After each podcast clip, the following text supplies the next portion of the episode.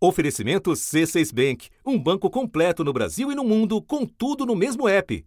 Abra sua conta. Propostas contestadas. E foi adiada pela terceira vez a votação da reforma do imposto de renda na Câmara. Esse projeto vem recebendo muitas críticas. PEC dos precatórios, gente, que está parada na CCJ. Isso teve um impacto fiscal importante, porque muita gente interpretou como uma tentativa do governo de furar o, o teto de gastos, porque muda a regra como você paga os precatórios hoje. A equipe econômica diz que, sem a aprovação da PEC, pode faltar dinheiro para bancar, por exemplo, o Auxílio Brasil, programa que vai substituir o Bolsa Família limites fiscais abandonados. A inflação subindo, como está subindo agora, acaba completamente o espaço de ampliação dos programas sociais. Dependendo do nível da inflação, é, eu já posso começar o ano furando o teto. Expectativas em dissolução. A projeção desses especialistas para a inflação tem ficado cada vez mais acima do teto da meta. Semana passada, por exemplo, a previsão era de que o IPCA ficaria em 7,11%. Agora subiu, olha, esse valor aumentou para 7,27% um número recorde de brasileiros carentes de trabalho e de meios para comprar o básico. Quase 33 milhões de pessoas são consideradas no mercado subutilizadas. Isso significa que elas trabalham menos horas do que poderiam ou gostariam. Nos últimos 12 meses, a diferença de preço é grande. Só o arroz aumentou mais de 39%. O feijão preto, nesse mesmo período, subiu 19% e um presidente da República que está em outra. Povo armado jamais será escravizado. Eu sei que usa classe. Mas tem um idiota, ah, tem comprar feijão. Cara, você não quer comprar fuzil, não enche o saco quem quer comprar. No mercado, que apostou alto no atual governo, surgem vozes dissonantes, como a de Luiz Stuhlberger, sócio fundador do Verde Asset Management. O que tem é a exacerbação da tensão entre os poderes, né? principalmente entre o poder é, executivo e o judiciário. Você fazer uma reforma tributária num governo fraco, né? num governo, num presidente fraco e refém do centrão, é, vai virar um negócio perigosíssimo no Congresso. Ou a do ex-secretário do Tesouro, Carlos Caval, diretor da ASA Investments. Não é do puxadinho fiscal que a gente vai garantir um 2022 uh, virtuoso eleitoralmente. Pelo contrário, né? tudo que está sendo feito agora é para contratar um pibinho para 2022. Esses ingredientes, somados às ameaças diárias do presidente da República à ordem democrática, estão na origem de um manifesto preparado por representantes dos setores financeiro e produtivo. O título do manifesto é A Praça é dos Três Poderes.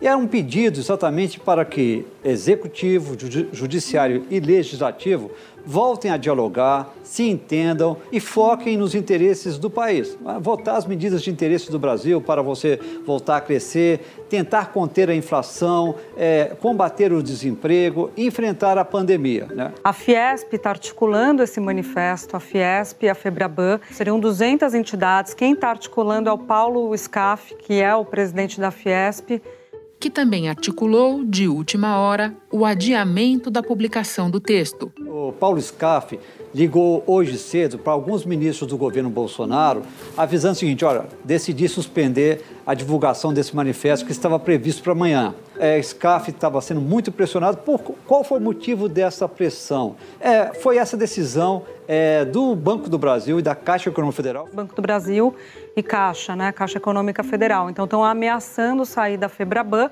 que é a federação que reúne todos os bancos, por não concordar com esse manifesto.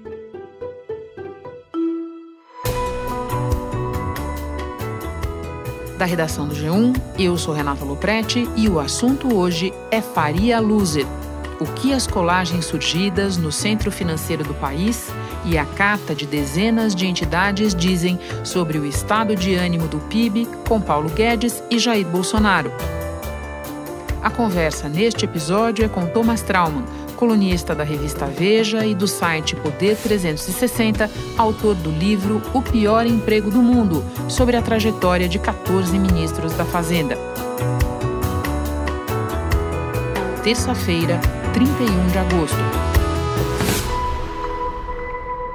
Thomas, esse manifesto, envolvendo cerca de 200 entidades dos setores produtivo e financeiro, tem um texto mais brando do que iniciativas e manifestações anteriores nessa linha. Por que, então, no teu entender, ele pegou tão de jeito o governo? Por que, é que o governo passou um recibo tão grande para isso? É, você tem razão, Renata. É, os dois manifestos anteriores eram muito mais incisivos. Porém, eles eram assinados, embora fossem assinados por vários executivos que são uh, diretores uh, das entidades que hoje estão assinando esse novo manifesto, eles eram assinados pelas pessoas físicas. Embora isso possa parecer para o, o público uma, uma questão meramente burocrática, faz toda a diferença. Uma coisa é o diretor de um banco X decidir que ele é, é a favor de, da democracia ou que ele é a favor, ele confia é, no sistema eleitoral brasileiro. A outra coisa que é muito diferente é quando a entidade, e ainda mais entidades é, tão grandes e tão pesadas como é, a Federação dos Índios do Estado de São Paulo e a Federação Brasileira dos Bancos, assina um documento como esse. Em uma nota divulgada à tarde, o presidente da Fiesp, Paulo Scaff, afirmou que em menos de 24 horas houve mais de 200 adesões das mais representativas entidades brasileiras e que dezenas de outras entidades também manifestaram interesse em participar. Isso dá um peso quase institucional para o documento. E então, portanto, mesmo que o que o texto do documento seja muito mais tranquilo, quase edulcorado, o fato de ele estar sendo assinado e subscrito por entidades tão poderosas, ele ganha um, um tamanho muito maior e, e, e, obviamente, reverbera muito mais. Você mencionou a Fiesp, presidida por Paulo Scaff, que esteve envolvido tanto na elaboração desse manifesto quanto no movimento para deixá-lo um pouco mais tempo no forno. Né? Vamos ver se ele sai de lá queimado ou não, mas essa é outra história. O Paulo Scaff, que já se candidatou várias vezes ao governo de São Paulo e quer ser candidato a alguma coisa de novo em 2022, até outro dia estava pensando em fazer isso com o apoio do presidente Jair Bolsonaro. Eu te pergunto, vê o Paulo Scaff envolvido nessa iniciativa? É uma história pontual, Thomas? É alguém que está percebendo que não vai ter esse apoio e resolve procurar um outro caminho? Ou você acha que é sintomático do que pode ser o abandono de um segmento mesmo da base de apoio ao presidente. Eu concordo, acho que com a segunda opção, eh, Renata. É, o Paulo Scaff, vamos pensar assim, ele ainda é presidente da Federação das Indústrias, está terminando o mandato dele. Longo mandato. Longo mandato. Foi, é, como presidente da Federação das Indústrias, candidato a governador de São Paulo. Isso sempre pelo PMDB, depois MDB, mas que são o mesmo partido. Né? E agora ele está fazendo uma transição para o PSD de Gilberto Kassab. Mas fica claro também que o atual governo tem tido um desgaste muito grande, gradual, mas num ritmo que não baixa. Tá natural que essa transição, ela é uma transição que não vamos dizer que é uma oposição radical e nunca iríamos acusar o Kassab de fazer uma algo radical, mas seria é, claramente de afastamento em relação ao governo. E, e assim, isso é um reflexo do que é, nós estamos vendo em pessoas muito importantes do empresariado, pessoas que apoiaram o presidente, que foram extremamente é, avalizaram uh, o discurso do presidente durante a sua campanha eleitoral e que hoje enxergam no presidente alguma coisa tóxica e, portanto, estão fazendo esse passo atrás. Representantes do agronegócio publicaram hoje nota em defesa da democracia. Na nota, as entidades tornam pública a preocupação com os atuais desafios à harmonia político-institucional e, como consequência, à estabilidade econômica e social do Brasil. As entidades ressaltam que é o Estado democrático de direito que assegura a liberdade empreendedora essencial numa economia capitalista. O documento alerta que, como uma das maiores economias do planeta, um dos países mais importantes do mundo sob qualquer aspecto, o Brasil não pode se apresentar à comunidade das nações como uma sociedade permanentemente tensionada em crises intermináveis ou em risco de retrocessos e rupturas institucionais. As entidades dizem ainda que o Brasil é muito maior e melhor do que a imagem que tem projetado ao mundo e que isso está custando caro e levará tempo para reverter. Assinam a nota, entre outros, a Associação Brasileira do Agronegócio, a Associação Brasileira dos Industriais de Óleos Vegetais e o Sindicato Nacional da Indústria de Produtos para a Defesa Vegetal. Antes da gente continuar na análise do manifesto, como eu disse, ainda é, é, não vindo à luz e das reações que mesmo assim ele já provocou, eu quero te ouvir um pouco sobre como é que a gente chegou até aqui. Nesse histórico da relação do governo Bolsonaro com vários atores econômicos, que eventos, que momentos você diria que prepararam esse de agora? Nós estamos vendo uma questão um, crescendo em relação à relação, vamos dizer, do que a gente costuma chamar de elite, né, da elite financeira do país é, com o governo. No começo do no primeiro ano do, do, do governo Bolsonaro, a elite estava extremamente otimista. Por quê? Uma, havia uma circunstância internacional que é, previa que países emergentes iriam receber é, fluxos de capitais muito intensos, e isso realmente se, se reproduziu. É, o governo claramente tinha uma maioria para é, aprovar uma, uma reforma da Previdência, que ele realmente conseguiu entregar. E havia no discurso é, do ministro da Economia, Paulo Guedes, vários dos pontos que muitos desses empresários haviam, é, durante anos, ditos que seriam as grandes soluções para a questão econômica brasileira, basicamente privatizações, venda de imóveis, é, reforma do Estado, redução do tamanho do Estado. A partir daí nós temos uma situação que é a pandemia, e, portanto isso né, altera todos os, todos os viés que a gente podia ter sobre o que aconteceu em 2019. Mas a partir de 2020, a gente vai sentindo que há um certo desgaste, especialmente do ministro Paulo Guedes, que, ou seja, as, o fato do ministro estar sempre. A gente né, chegou a até gravar uma vez um assunto sobre isso, que, ou seja, o ministro prometendo as coisas que não se cumpriam. Né? É, a semana que vem tem uma reforma, a semana que vem isso acontece, e, e não entregava. Isso vai criando um certo, vamos dizer, um certo é, é, fastio do capital em relação ao governo. Mas nos últimos meses, isso se acentuou.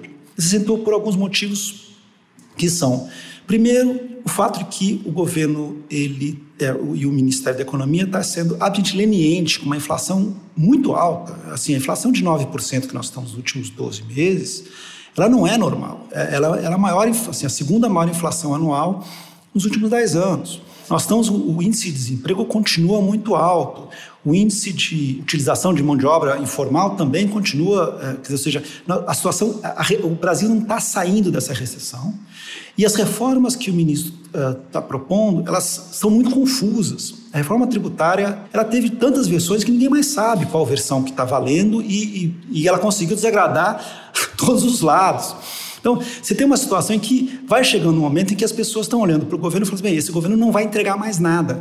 Como se fosse um governo de, quase de final de mandato. É muito, é, é um pouco chocante, porque ainda temos quase 500 dias ainda de governo, mas é uma sensação de governo que já se exauriu em suas uh, pretensões, pelas pretensões econômicas, que agora literalmente é um governo que só, cuja único, única finalidade é reeleger o presidente. Voltando então ao ministro Paulo Guedes, você tem razão, já te chamei aqui no assunto uma outra vez para a gente tirar a temperatura dele, vamos fazer isso agora novamente, porque no mesmo final de semana em que a publicação desse manifesto era discutida, a Avenida Faria Lima, centro financeiro do país, foi tomada por cartazes com o rosto do ministro da Economia e os dizeres Faria Loser numa brincadeira demeritória com a expressão Faria Limer. No momento, Thomas, qual é o tamanho do ministro Paulo Guedes nessa história? Dizer que o ministro Paulo Guedes está com o seu uh, emprego em risco seria um exagero. Isso acho que não é isso, é o fato. Por que, que o ministro continua sendo, e vai provavelmente continuar sendo ministro da, da Economia? Primeiro, porque ele quer. E ao querer ser ministro, significa que ele aceita do presidente uma série de uh, exigências e uma série de demandas que outros ministros talvez não aceitassem. Quer dizer, ou seja, acho que o principal deles é tentar aí criar algum sistema para em relação ao teto de gastos apenas para criar um novo Bolsa Família é, que vai ser um dos capitais eleitorais é, do presidente no ano que vem. Isso é fundamental no mercado financeiro há uma dúvida muito grande sobre a consistência fiscal do governo, achando que o projeto do ministro da Economia está é, é, é aumentando o gasto público por razões eleitorais. E isso aí faz o quê? Insegurança em relação às questões fiscais é alimento para a inflação. E aí a gente chega nesse problema, problema que afeta todos os brasileiros, principalmente os mais pobres. A inflação está subindo muito e ela não tem mais o apoio é, de uma política fiscal. Então, isso pode elevar mais a, a inflação. É, esse e outros problemas. O Brasil está numa situação econômica delicada. É, o segundo é submeter Petrobras, por exemplo, a, ao, a um general, uma indicação claramente uh, particular do presidente, uh, e isso, uma, uma clara intervenção uh, do presidente na principal companhia brasileira. E o fato do próprio ministro ter no sábado, quer dizer, ou seja, o, a, o que nós estamos hoje assistindo é uma reação uh, de duas empresas que são uma totalmente estatal, a Caixa Econômica Federal, a outra é, controlada uh, pelo, pelo governo, que é a, o Banco do Brasil, que reagiram à Febraban. E reagiram à Febraban por ordem do ministro.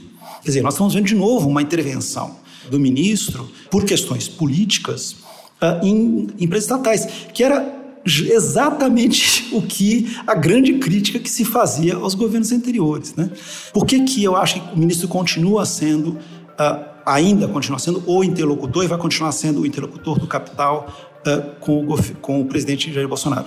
Porque o ministro ainda é aquela pessoa que pode pegar o telefone e ligar para o presidente e o presidente o escuta.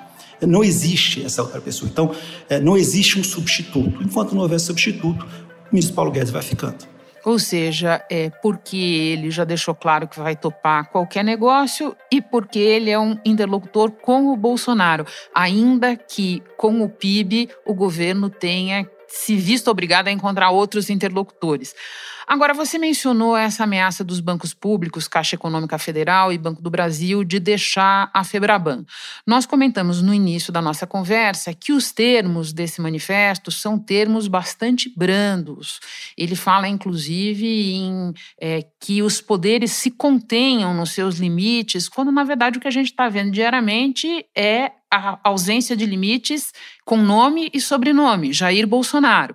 E apesar desses termos brandos, é, os bancos ameaçam sair da Febraban. Se essa ameaça se concretizar, Thomas, a consequência é apenas simbólica, é, ela é maior para o lado do governo e dos bancos, ela é maior para o lado da Febraban. Quem ganha e quem perde nessa história? Eu acho que quem perde claramente são os bancos públicos. Uh, eu acho que assim, em relações a, vamos dizer, questões formais, a Febraban fecha aí o acordo coletivo com os bancários. É, a Caixa Econômica já faz um acordo distinto dos demais bancos, porque é um outro tipo de categoria. Né? O Banco do Brasil simplesmente também faz, um, até por uma questão de uma série de uh, vantagens uh, uh, dos funcionários do Banco do Brasil, também não é o mesmo, não são os mesmos tipos de negociação feitos pelos bancos privados.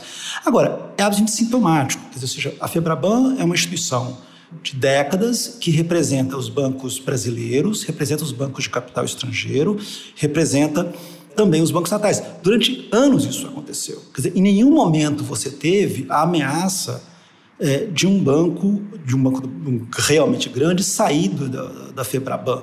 E ainda mais por uma coisa tão pequena, tão, tão mesquinha, vamos dizer isso. O fato da Caixa Econômica, do, do presidente da Caixa Econômica e do presidente do Banco do Brasil estarem ameaçando sair do, da Febraban, eu acho que ela é muito mais sintomática de como essas, essas duas instituições estão tomadas uh, pelo bolsonarismo.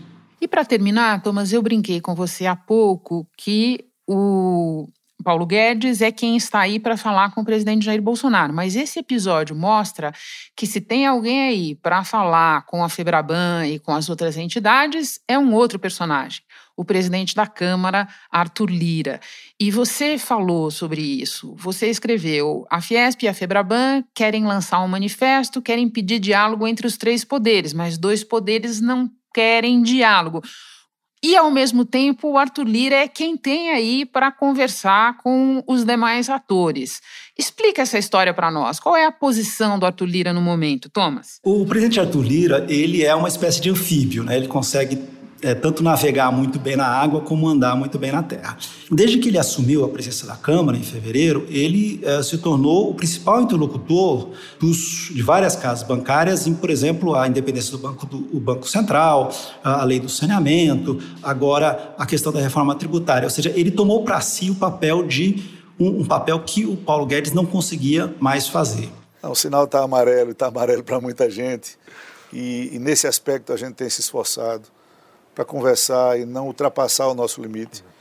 Enquanto legislativo, nós temos os nossos limites, mas enquanto é, é, é, é dirigentes de poder, nós temos que ter a serenidade de estar sempre conversando. E agora o que ele está fazendo é, um, é o contrário, ele está fazendo um papel de, de tentar, é, é, é, aspas, reduzir um pouco a tensão é, a favor do Bolsonaro. O drama é que em nenhum outro governo o Arthur Lira teria tanto poder como ele tem hoje. É, é uma questão até paradoxal. Para o Arthur Lira, é importante ter um Bolsonaro vamos dizer, fraco, ou se não fraco, pelo menos com poucas pontes e que dependa dele e do Centrão para conseguir manter os seus contatos com é, outros interlocutores. Então, ao fazer isso, o, o Arthur Lira ele se cacifa é, junto ao Bolsonaro e na prática, cacifa toda sua política junto com o Centrão como grande, é, é, como o grande bloco que sustenta a política do governo e, e, também a política econômica do governo, o orçamento do governo, é, até o final dele em 2022. Thomas, você sabe, essa história não termina aqui. Já estou prevendo que nós vamos voltar a falar dela, não demora muito e será sempre um prazer te receber no assunto. Muito obrigada pela conversa, bom trabalho. Muito obrigado, Renata, muito obrigado aos ouvintes. Alguns dos áudios que você ouviu no início deste episódio são do evento Express XP 2021. Este foi o assunto podcast diário disponível no G1, no Globoplay ou na sua plataforma de áudio preferida. Vale a pena seguir o podcast na Amazon ou no Spotify, assinar no Apple Podcasts, se inscrever no Google Podcasts ou no Castbox e favoritar na Deezer. Assim você recebe uma notificação sempre que tiver novo episódio. Eu sou Renata Loprete e fico por aqui. Até o próximo assunto.